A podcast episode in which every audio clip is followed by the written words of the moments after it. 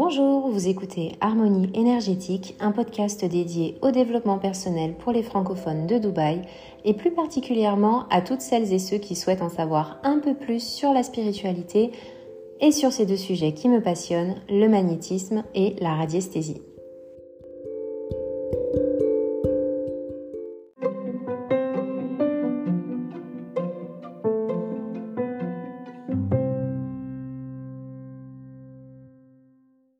Dans un épisode précédent, je vous partageais ce que sont les mémoires des sols, des murs et des objets.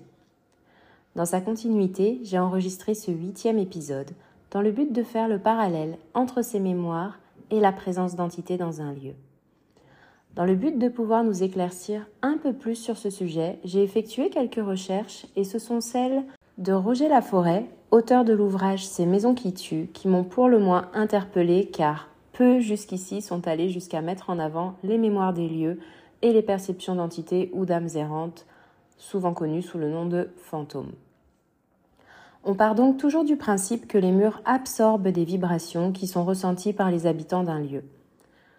Comme on le disait, nous pouvons ressentir les bonnes vibrations s'il s'agit d'un lieu où les habitants étaient heureux, bref, un lieu baigné d'amour, on peut malheureusement aussi ressentir beaucoup de désagréments si, à l'inverse, des événements lourds se sont déroulés entre ces murs. Il arrive parfois que certains perçoivent des mouvements, des silhouettes à certains endroits de leur maison, et c'est sur ce phénomène que s'est penché l'auteur. Pour lui, les fantômes ne sont pas fautifs puisqu'ils n'existent pas. C'est d'ailleurs le titre de son chapitre à ce sujet. Les fantômes sont innocents. Il va faire un lien très intéressant entre les vibrations et comment elles peuvent se matérialiser et ce, dépendamment de la sensibilité de chacun, car tout le monde n'a pas la même perception et les mêmes ressentis, donc la même sensibilité.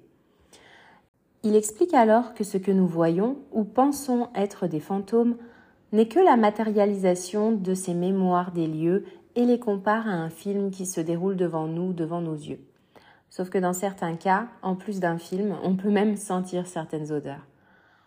On pourra alors voir une silhouette se déplacer ou même parfois entendre des bruits, des voix en lien avec l'événement qui aurait marqué le lieu. Pour l'anecdote, j'ai vécu dans une maison nocive pendant plusieurs années dans laquelle je faisais brûler de l'encens tous les jours. Après avoir déménagé, la maison est restée inhabitée pendant deux mois et j'ai dû y retourner afin de faire l'état des lieux après ces deux mois et donc rentrer dans la maison de nouveau. Personne n'y avait habité, seulement les agents l'avaient visité quelques fois et avaient même laissé les fenêtres ouvertes. J'ai commencé au bout de dix minutes à peu près à ressentir une odeur et c'était l'odeur de l'encens que je faisais brûler à l'époque. Au début c'était supportable jusqu'à ce que je sois obligée de sortir de la maison tellement c'est devenu suffocant. J'avais bien fait tout le tour des pièces en attendant et évidemment il n'y avait aucun encens qui était en train de brûler. Et j'ai vraiment ressenti que la maison essayait de se décharger de tout ce qu'on avait essayé de faire afin de la nettoyer à l'époque. Cette maison, je vous en parlerai d'ailleurs dans le prochain podcast. Pour en revenir à l'analyse de la forêt qui évoque que les fantômes n'existent pas, ce sujet reste matière à débat puisque bon nombre de médiums peuvent entrer en contact avec des entités ou des âmes errantes entre autres. Je ne pense pas donc que les fantômes, entités, âmes errantes ne puissent être que remise à l'explication des mémoires des murs ou des mémoires des lieux. Mais alors comment faire la différence? Une entité, par exemple, qui peut être perceptible par certains d'entre nous, agit différemment et parfois avec une intention plus ou moins malsaine. Une amérante qui se trouve sur un lieu, elle peut y être rattachée pour plusieurs raisons et il est alors possible pour certains d'entrer en communication avec elle. Ce qui n'est pas le cas pour les mémoires des murs et leurs projections. On ne pourra qu'en être témoin le temps qu'elles se manifestent et les nettoyer si on est formé, mais il n'y aura pas vraiment d'interaction avec ces mémoires et sur les raisons de leur présence. Seule une entité ou une amérante peut communiquer avec nous et il s'agit là d'un autre sujet, mais il est bon de ne pas les confondre avec les mémoires des murs ou les mémoires des lieux.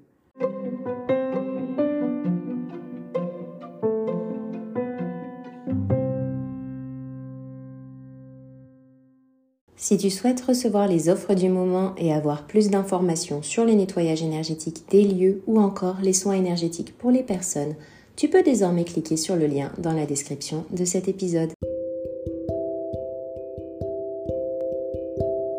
Voilà, c'est la fin de notre huitième épisode. Je vous retrouve la semaine prochaine où je vous raconterai plus en détail mes ressentis après avoir vécu dans une maison imprégnée de mémoire des sols, des murs et de plein d'autres choses.